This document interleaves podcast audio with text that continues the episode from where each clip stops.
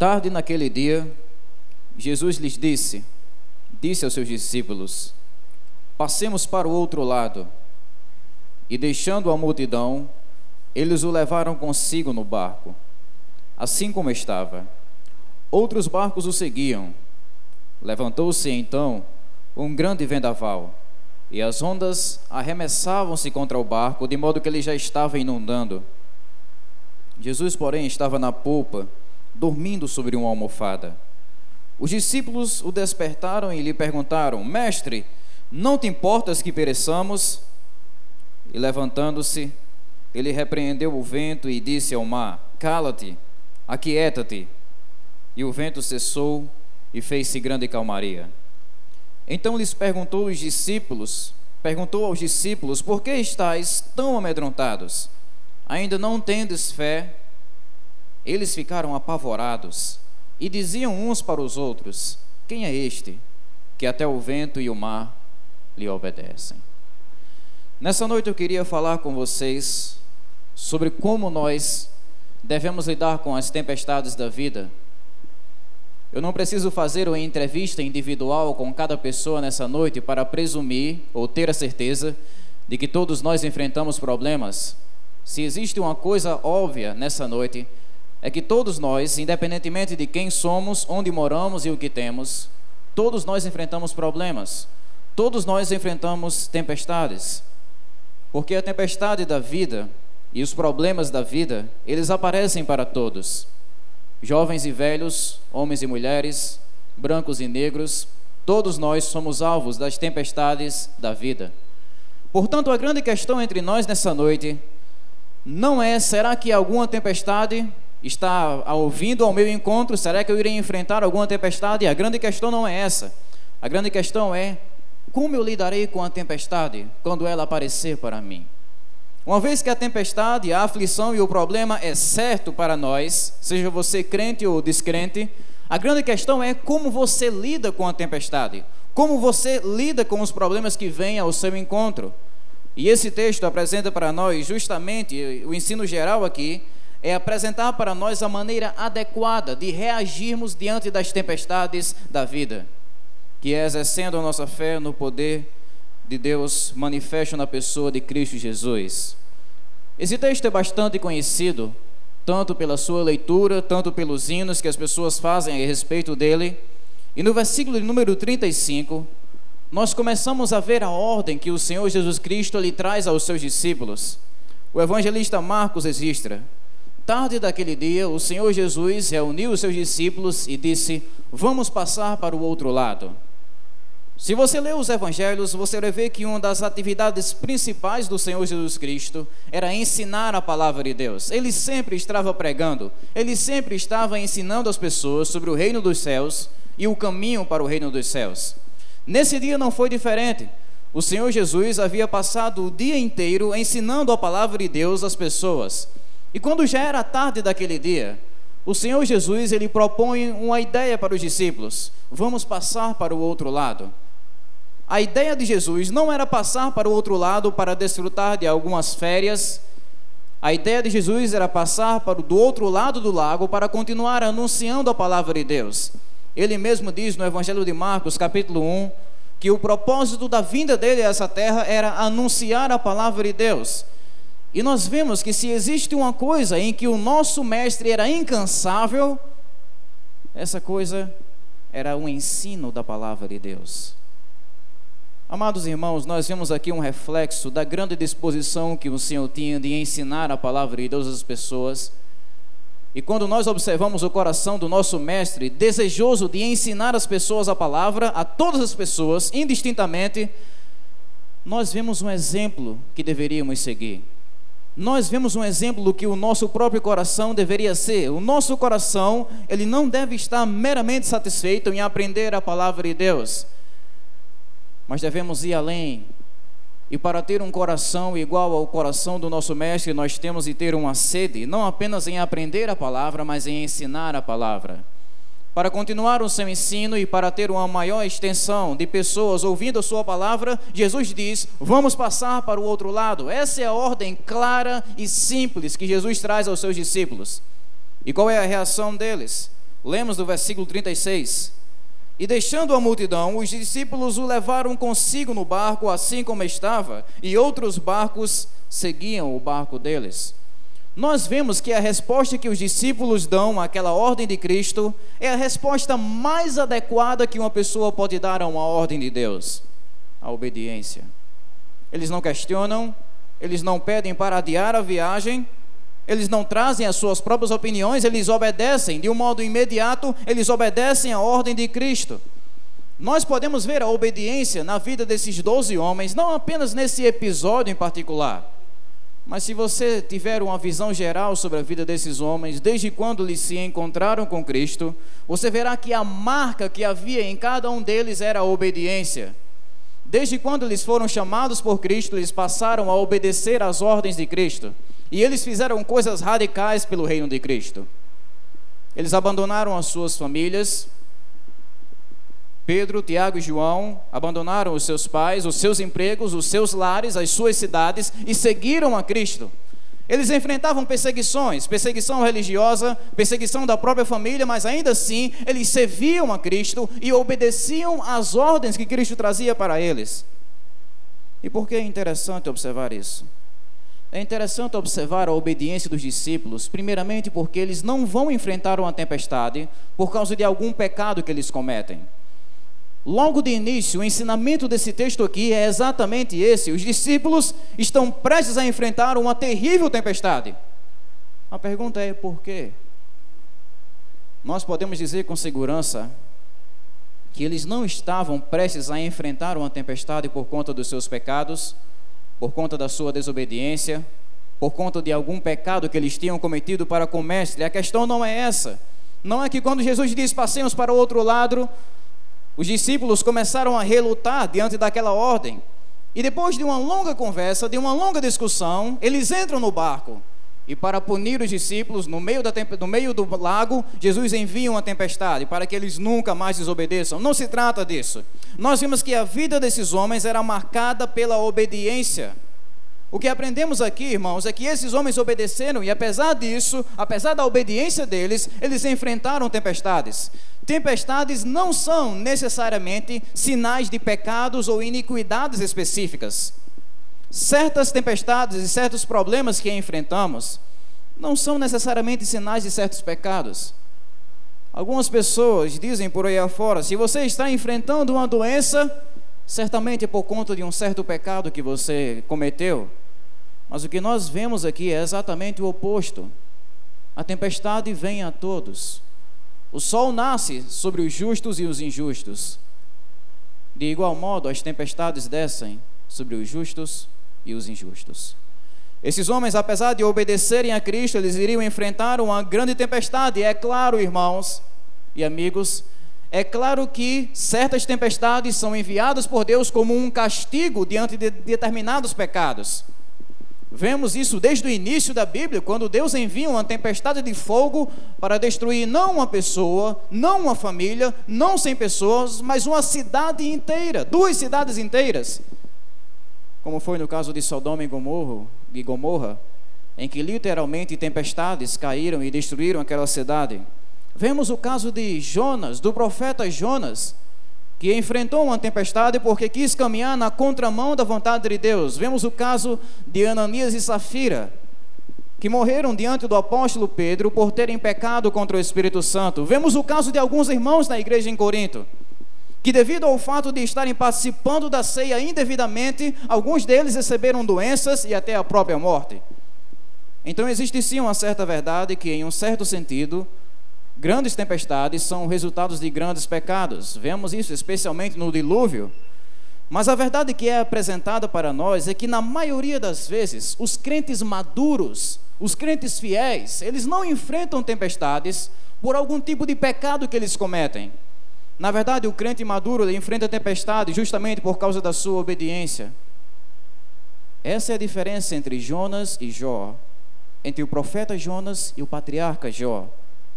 Jó era um homem temente. O próprio Deus diz isso. Você viu Jó?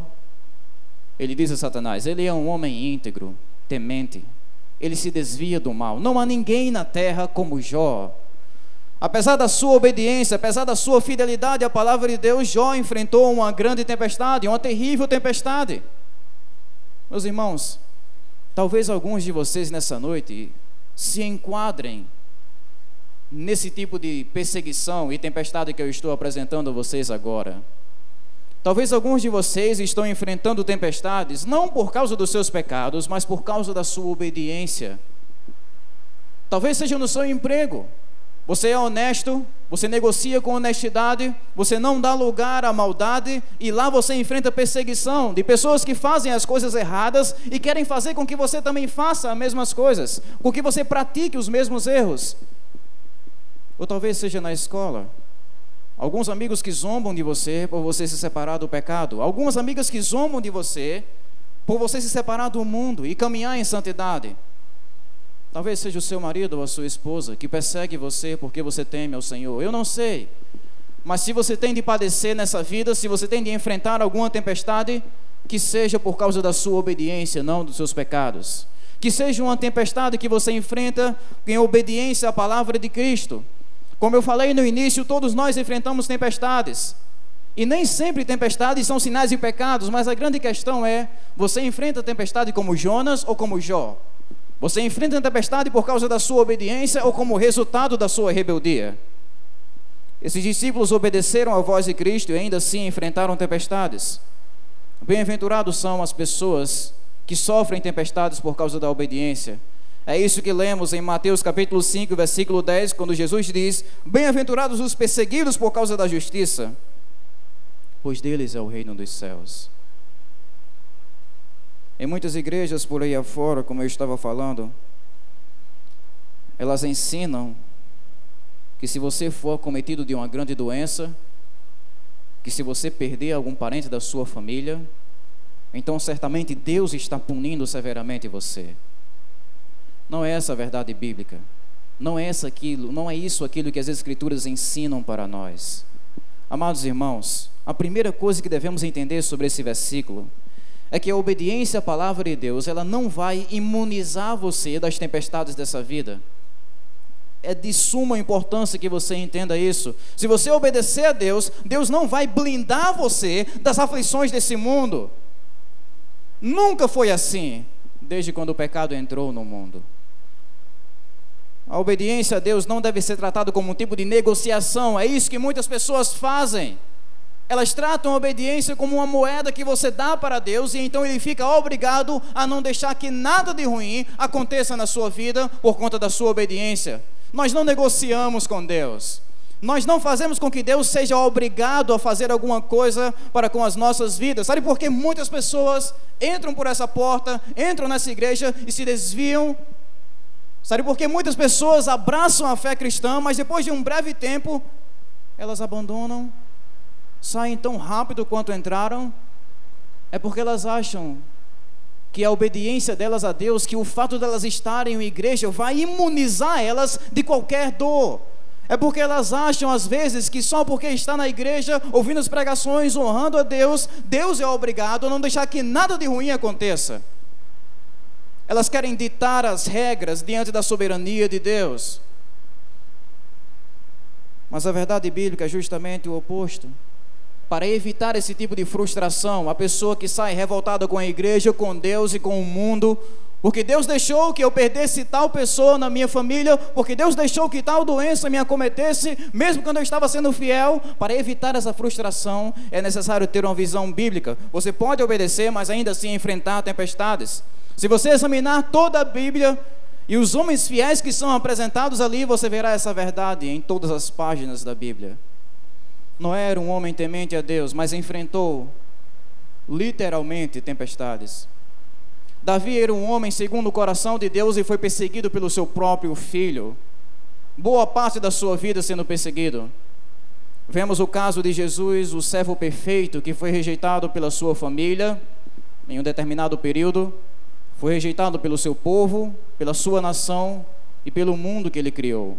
Mataram Cristo mesmo ele sendo um servo perfeito. Vemos o exemplo do apóstolo Paulo, que enfrentou também, em obediência a Deus, enfrentou tempestades no sentido literal e no sentido figurado também. A obediência não vai levar você a se livrar de todas as tempestades. É isso que aprendemos aqui. Eles obedecem à voz de Cristo. Horas depois estão em uma tempestade. E no versículo 37, o evangelista Marcos relata mais sobre essa tempestade. E levantou-se então um grande vendaval, e as ondas arremessavam-se contra o barco, de modo que ele já estava inundando. Agora prestem atenção. Não percam o diálogo que esse texto oferece para a minha vida e para a sua vida.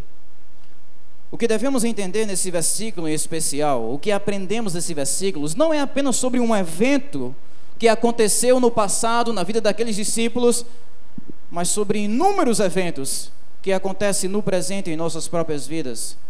Deixe-me colocar em outros termos: a história desses homens, desses doze homens, é a nossa história. Assim como aqueles discípulos estavam navegando no mar da Galileia, nós estamos navegando no mar da vida. Assim como aqueles discípulos tinham Jesus no barco deles, se você está unido a Cristo, Jesus está também em seu barco. Assim como aqueles discípulos, apesar da presença de Cristo com eles, enfrentaram tempestades, nós também enfrentaremos tempestade, apesar de Cristo habitar em nosso coração. A história deles é a nossa história. Todos nós iremos enfrentar tempestades. É claro que nós enfrentamos diferentes tempestades. Talvez a tempestade que você enfrenta nesse período seja uma tempestade financeira. Talvez a crise esteja atingindo você, assim como está atingindo o nosso país. Ou talvez a tempestade que você está enfrentando, como eu falei minutos atrás, seja uma tempestade conjugal, problemas com o esposo, problemas com a esposa. Ou talvez seja algum tipo de tempestade na saúde uma enfermidade que açoita o seu corpo.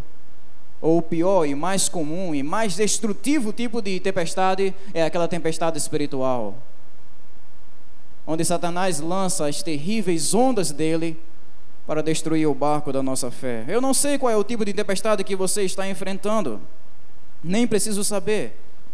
Nós aprendemos pelo menos duas coisas sobre as tempestades nesse versículo. Primeiramente, as tempestades são súbitas e inesperadas. Elas não mandam recado. A tempestade, quando veio ao encontro daqueles discípulos, ela não enviou um telegrama, não enviou um e-mail, não enviou um recado no WhatsApp, ela simplesmente apareceu. O mar da Galileia, ele era e é conhecido até hoje por essas tempestades inesperadas. Até hoje, se você for em Israel navegar no mar da Galileia, o capitão vai olhar para você e dizer que você corre um certo risco de ser acometido por uma súbita tempestade. E existem razões geográficas para isso. O Mar da Galileia é um dos mares, ou na verdade é um lago, um lago extenso, 18 quilômetros de comprimento, 14 quilômetros de largura. Ele é um dos lagos mais baixos do planeta Terra. A mais de 200 metros, a sua superfície, a mais de 200 metros abaixo do nível do mar. Um lago rodeado por montanhas. E eventualmente, ventos frios descem, se escorregam pelas montanhas e quando eles atingem as águas quentes, tempestades violentas, súbitas e inesperadas são geradas. Foi exatamente isso que aconteceu naquela noite e é isso que acontece hoje em nossas vidas. Tempestades inesperadas. Se você observar a maneira como os problemas surgem, você verá que existe essa similaridade, essa semelhança. Eles não mandam recados. Elas vêm ao nosso encontro sem mandar nenhum recado. Quando eles entraram no barco, não havia tempestade. Quando eles, horas depois, quando estão no meio do mar, a tempestade está ameaçando a vida deles. Quando acordamos pela manhã, não temos ideia de qual tempestade vai vir ao nosso encontro até o chegar da noite são inesperadas. Quer exemplos? Alguns de vocês vão trazer a memória de um modo pessoal o que eu vou dizer a vocês. As tempestades são inesperadas.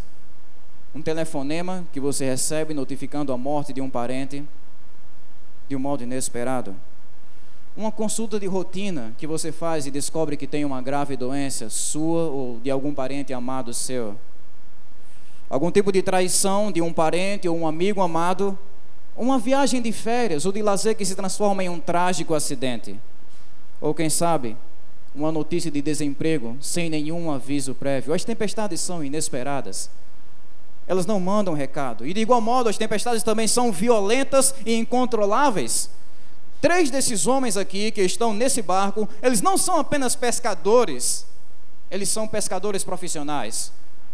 O apóstolo Pedro, Tiago e o apóstolo João são pessoas que cresceram naquele mar, eles conheciam cada palmo daquela lagoa, cada palmo daquele lago.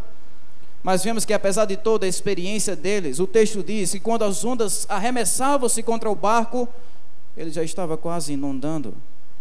Ainda que fossem homens de, grande, de, de grandes experiências, eles perderam o controle da situação. Não é verdade que muitos problemas que enfrentamos são nessas semelhanças?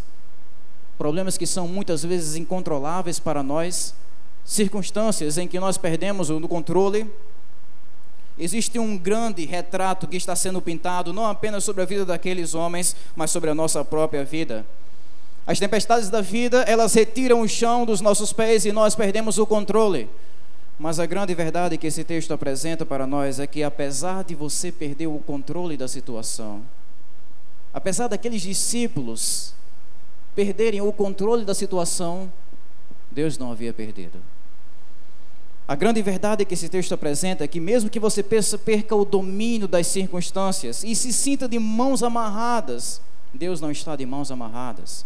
Deus em nenhum momento ele perde o controle das situações, das tempestades que assolam as nossas vidas. Muitas vezes nós perdemos o controle, mas não Deus. Na verdade, nunca Deus perde o controle.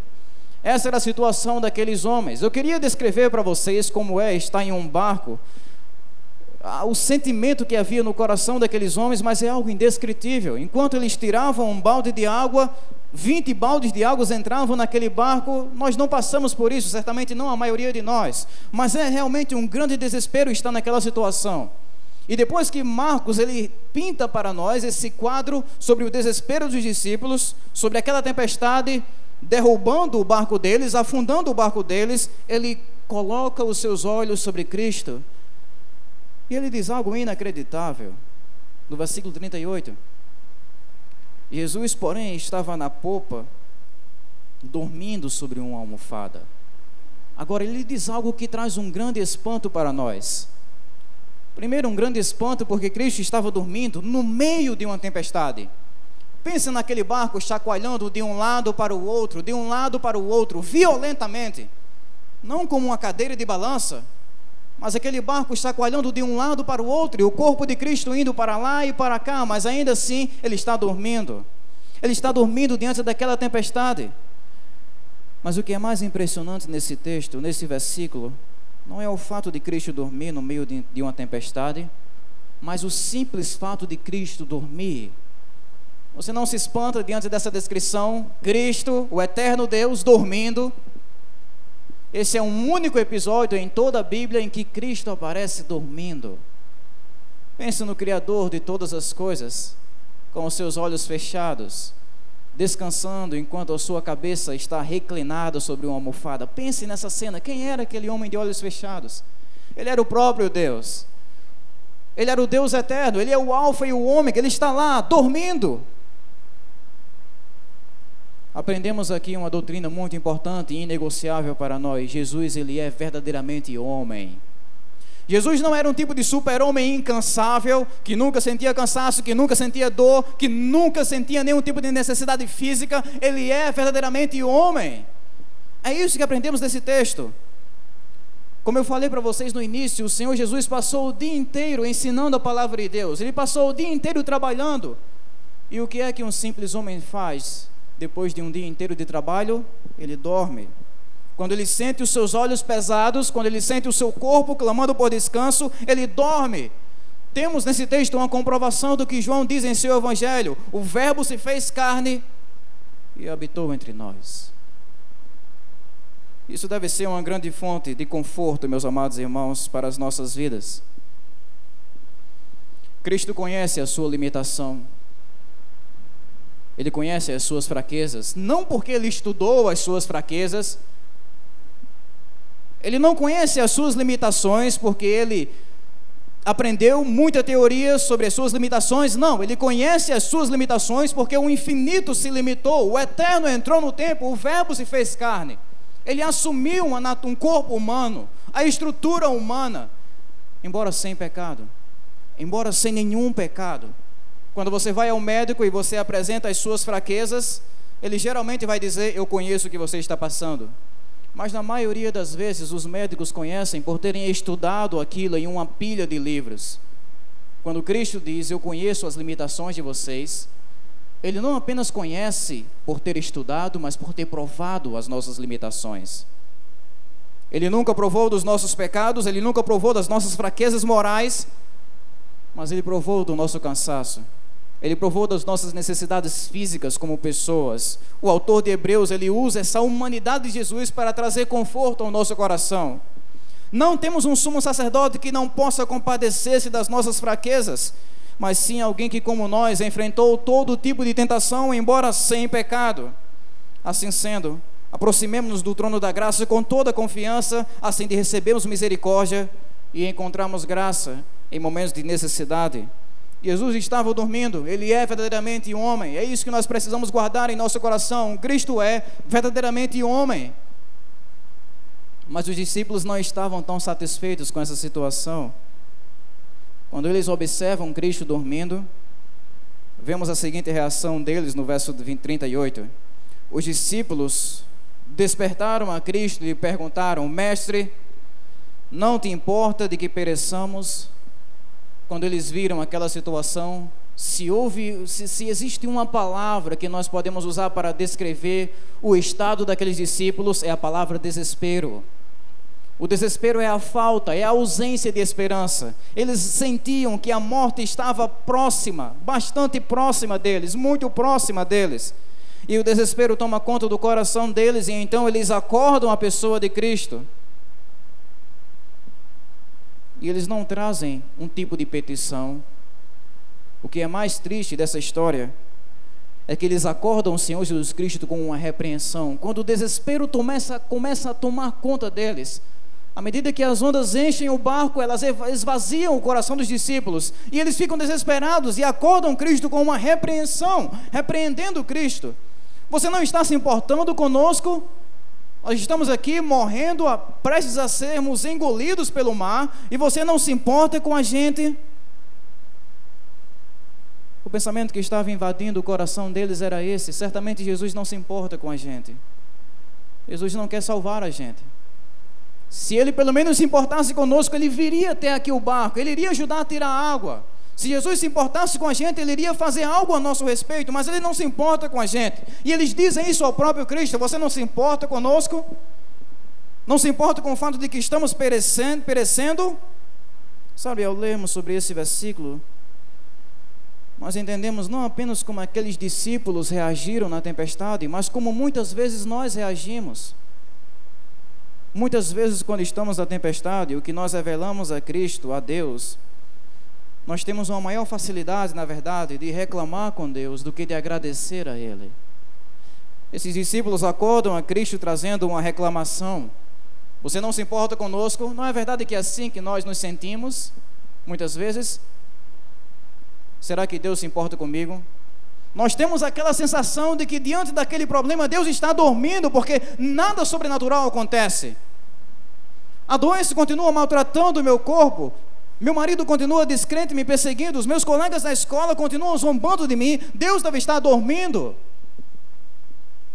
É isso que invade o nosso coração. E Jesus ouve aquelas palavras. E a resposta de Cristo vem no versículo de número 39, quando eles acordam Cristo e Cristo abre os seus olhos envermelhados e cansados. Ele se levanta, diz o evangelista Marcos e levantando-se, ele repreendeu o vento e disse ao mar: Cala-te e aquieta-te. E o vento cessou e fez-se grande calmaria. Qual é a resposta que Cristo dá aos seus discípulos? Se Jesus não fosse cheio de graça, certamente ele iria sair andando sobre as águas e abandonaria os discípulos. Vocês querem saber o que é ser desamparado? Eu vou mostrar para vocês o que é ser desamparados. Ser desamparado. Então ele sairia andando sobre as águas e abandonaria os discípulos. Mas não foi isso que aconteceu porque não é isso que Cristo é. Cristo é cheio de graça, apesar de ele ter recebido uma repreensão tola e impensada, ele se levanta e ele faz algo inacreditável. Ele dá ordens à natureza. Cala-te, diz Cristo aos mares, cala-te e aquieta-te, assim como um pai diz para crianças rebeldes que estão fazendo danações: cala-te e aquieta-te. O fato mais impressionante desse texto não é o fato de Cristo falar com a tempestade. Qualquer um pode fazer isso. Você e eu podemos fazer isso. Você e eu podemos dar ordens ao vento, podemos dar ordens ao mar. Qualquer criatura pode fazer isso. O fato mais impressionante não é Cristo ter dado ordens ao vento e ao mar, mas o fato do mar ter obedecido à voz de Cristo. Isso é impressionante. Você pode dar ordens ao vento, mas isso não quer dizer que ele vai obedecer à sua voz. Mas quando Cristo fala, quando Cristo dá ordens ao mar, e os discípulos já estão prestes a rir com aquela situação, o mar obedece. A mesma voz que soou naquela noite no mar da Galileia foi a voz que soou no limite, estabelecendo no, no, no, início, estabelecendo os limites do mar, estabelecendo a altura das montanhas, estabelecendo o percurso dos planetas, estabelecendo o lugar de cada estrela no universo. Foi essa mesma voz que soou naquela noite, a voz do próprio Deus, a voz do Criador dos mares, a voz do dono dos ventos. Cristo fala, e quando ele fala, a sua palavra acalma aquele mar e aqueles ventos. Nós vemos uma inversão acontecendo aqui. De um lado você tem o mar agitado e Cristo dormindo.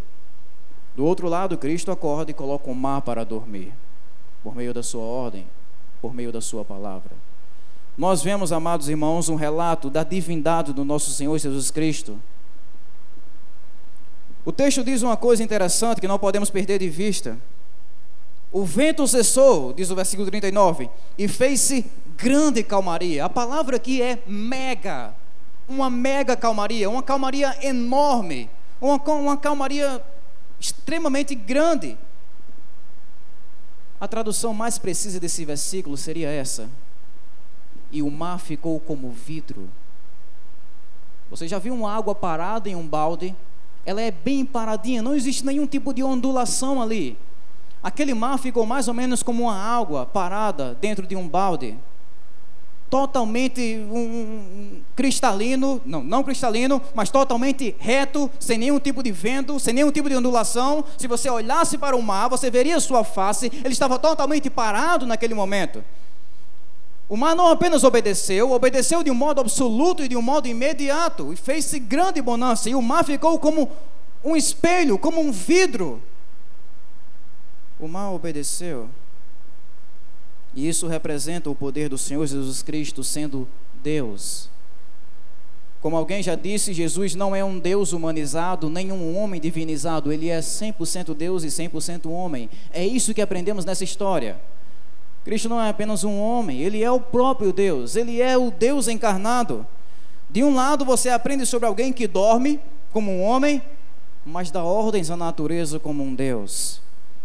E depois de repreender o mar e repreender os ventos, o Senhor Jesus parte para repreender os seus discípulos. E a pergunta que ele faz é a seguinte: Então lhes perguntou: Por que estáis tão amedrontados?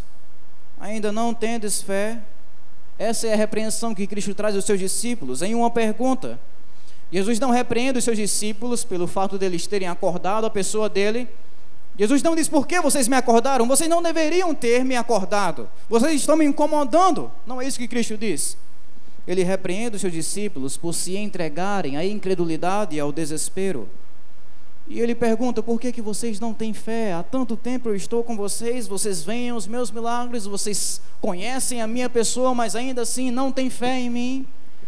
O objetivo de Cristo naquela tempestade era justamente ensinar os discípulos a exercer a fé deles, não apenas em terra firme, quando tudo está bem, calmo e tranquilo, mas também no meio das piores tempestades, quando nossa vida está sob ameaça é isso que aprendemos, amados irmãos, nas nossas tempestades. Elas são extremamente pedagógicas. Deus usa as tempestades da vida para fortalecer a nossa fé. Não para destruir a nossa fé, como os discípulos pensavam, mas para fortalecer a nossa fé. O que ele estava ensinando naquela noite aos seus discípulos era basicamente isso. E o que ele ensina às nossas vidas nessa noite é basicamente isso. Creiam em mim. Coloquem a sua fé na minha pessoa. Não se desesperem de maneira nenhuma. Creiam na minha soberania. Então, se você enfrenta algum tipo de tempestade, a solução é simples: creia. Não se turbe o vosso coração. Creiam em Deus, creiam também em Cristo. Creiam na pessoa dele, porque o remédio para qualquer tipo de desespero é o remédio da fé. E depois de dizer isso, para terminar, no versículo 41, nós vemos um dos fatos mais impressionantes de todo o texto. No versículo 41, prestem atenção nesse texto. O evangelista Marcos narra o que aconteceu depois que a tempestade se acalmou, depois que o mar ficou como vidro. Ele termina a história do, com as seguintes palavras: Eles ficaram apavorados. E diziam uns para os outros, não a Cristo, eles diziam uns para os outros: Quem é este? Que até o vento e o mar obedecem à voz dele. Sabe, a parte mais impressionante desse texto é justamente essa maneira que ele termina, esse estilo de terminar o texto. É de se esperar que quando a tempestade se acalma, os discípulos também são acalmados. É de, é de, se esperar que a calma tomasse conta do coração dos discípulos, assim como tomou conta do vento, assim como tomou conta do mar, mas não é isso que acontece. O texto registra, e novamente nós temos a palavra mega aqui, a palavra enorme, que houve um grande temor. A tradução aqui diz: eles ficaram apavorados, eles ficaram assombrados com aquilo tudo. Eles não disseram parabéns, Jesus, por ter acalmado a tempestade. Veja como ele é bom nisso. Poderíamos trabalhar, montar uma empresa acalmando tempestade. Eles não fizeram isso.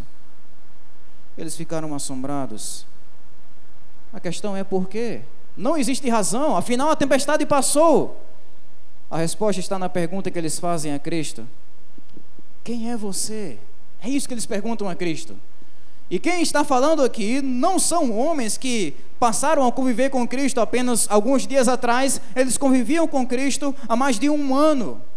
Mas ainda assim, eles olham para Cristo, a pessoa com quem conviviam diariamente, e perguntam: Quem é você? Quem é esse cara que até o vento e o mar obedecem à voz dele?